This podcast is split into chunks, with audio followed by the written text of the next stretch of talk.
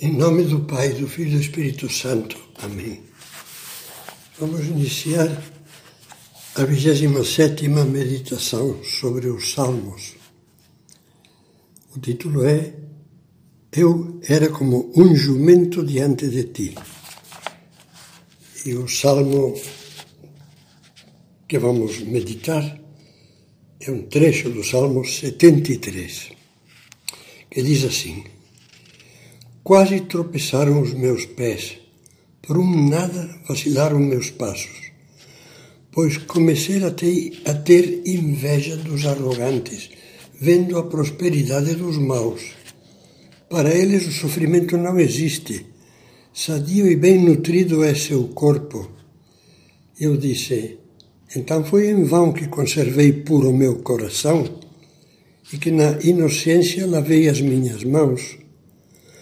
Quando meu coração se amargurava e sentia dor aguda em minhas entranhas, eu era um insensato e não entendia.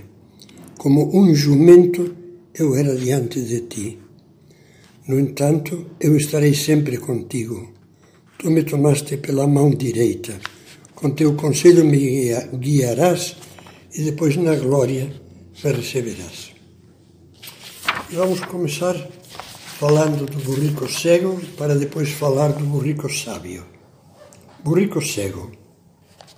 O salmista confessa que passou por uma crise de fé. Viu que os maus prosperavam e parecia que Deus os poupava dos males e os cumulava de bens.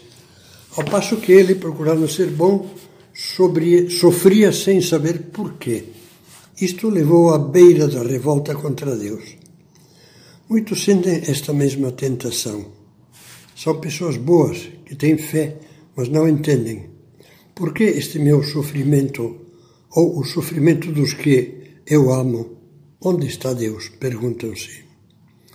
Na Bíblia, todo o livro de Jó está dominado por este drama.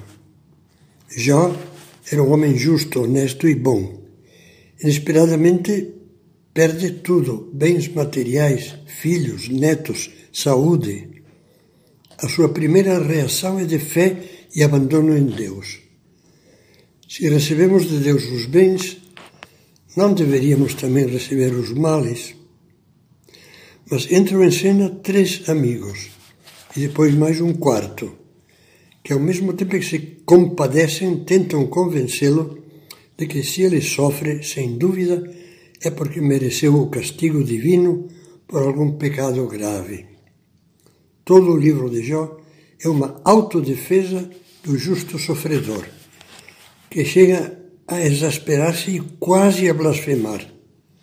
Os dias da aflição apoderam-se de mim. Os males que me devoram não dormem que Deus me pese numa balança justa e reconhecerá a minha integridade. O longo desabafo de Jó, de Jó prolonga-se até que Deus intervém. Quem é este que obscurece os meus desígnios com palavras sem sentido? Quem censura o Todo-Poderoso e ainda quer discutir? Após um amplo discurso do Senhor, cheio de grandeza e de impressionante beleza poética, Jó acaba inclinando humildemente a cabeça e responde: Eu falei sem nada entender de maravilhas que ultrapassam o meu conhecimento. Agora vejo-te com meus próprios olhos, por isso acuso-me a mim mesmo e me arrependo. Deus não o repreende. Pelo contrário, acaba dando a razão a Joyce censurando os quatro amigos. Depois restitui-lhe todos os bens, o dobro do que possuía. Sem dúvida, Jó receberá, além disso, a bem-aventurança eterna no céu. Na terra, o sofrimento quase nunca é castigo de Deus. É a provação da nossa fé. No livro da sabedoria lemos estas palavras: Deus provou-os como o ouro na fornalha. E com frequência, o sofrimento termina sendo uma grande bênção.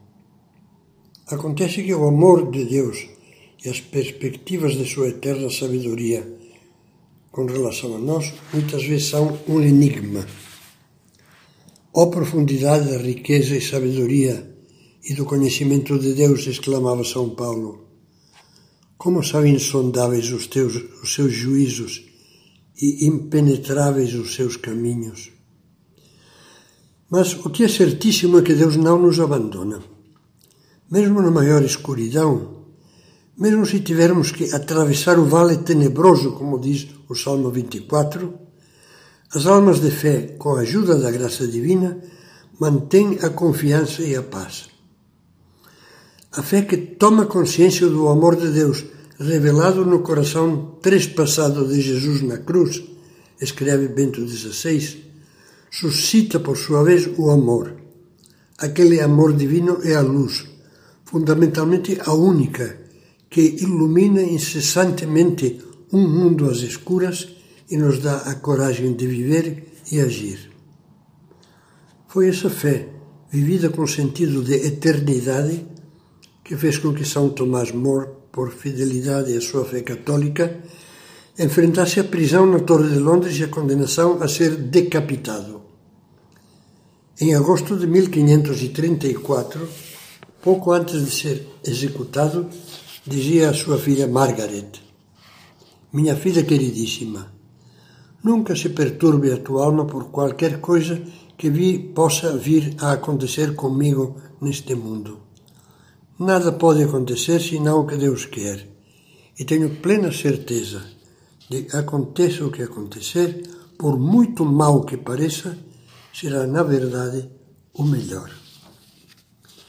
E agora viremos para o burrico sábio. Como víamos, o salmista no aperto quase escorregou. Eu era um insensato e não entendia. Como um jumento eu era diante de ti. Hoje diria, meu Deus, como fui burro. Mas logo depois, ajudado pela graça, percebeu que Deus amava esse burrico. Sorria para ele e lhe estendia a mão. E lhe dizia, eu estarei sempre contigo. Tu me tomaste pela tua mão direita. A partir desse momento passa a ser um burrico sábio, que nunca se perderá porque se deixará conduzir por Deus. Seu coração ouviu a voz de outro salmo. Descansa no Senhor e nele espera. Não te irrites por causa dos que prosperam. O Senhor ama a justiça e não abandona os seus devotos. O homem de paz tem futuro. É o Salmo 37. São José Maria tinha uma grande devoção ao burrico do Salmo 73 e gostava de ver-se a si mesmo retratado nele. Ficava feliz quando lhe davam de presente a figura de um burrinho, de barro, de porcelana, de cera, de aço, de sisal. A um jornalista que lhe pediu uma fotografia, entregou-lhe um desses burrinhos. Este sou eu. Eu me fiz como um burrinho diante de ti, rezava com frequência com palavras do nosso salmo, ut iumentus factus sum apud te. E imaginava escrever a história do burrico que, apesar dos seus desejos, nunca chegou a fazer. Mas deixou alguns traços das suas meditações sobre este simpático animal que as biografias recolhem. Por exemplo, via no burrinho o símbolo da santificação do trabalho cotidiano sobre a qual tanto pregou. Dizia: Atrai-me esse animal paciente e laborioso, porque o burrinho é forte e austero, porque é humilde, mas sobretudo porque trabalha, porque sabe perseverar dia após dia dando voltas à nora, aquele aparelho que gira e extrai água do poço, tirando a água que faz florescer a horta. O burrico conforma-se com tudo. Trabalha e trabalha, e com um punhado de palha ou de capim tem o bastante. E São José Maria usava com frequência as palavras do Salmo que meditamos agora para a sua oração pessoal.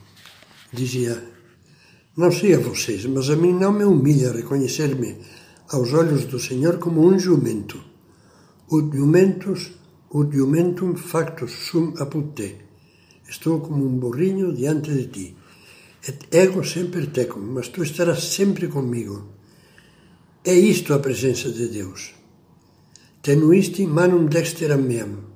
É costume dizer-lhe, seguraste-me pelo cabresto. Seguraste-me, diz o Salmo, pela tua mão direita. Et in voluntate tua deduxiste-me e fizeste-me cumprir a tua vontade, quer dizer, fizeste-me ser fiel à minha vocação. Et com glória suscepiste-me e depois me darás um abraço bem forte. Não se esqueça de que ser burrico não é coisa de pouca importância. Jesus mandou buscar um burrico para entrar triunfalmente em Jerusalém quando se iniciava a Semana Santa, Semana Santa da sua paixão e morte.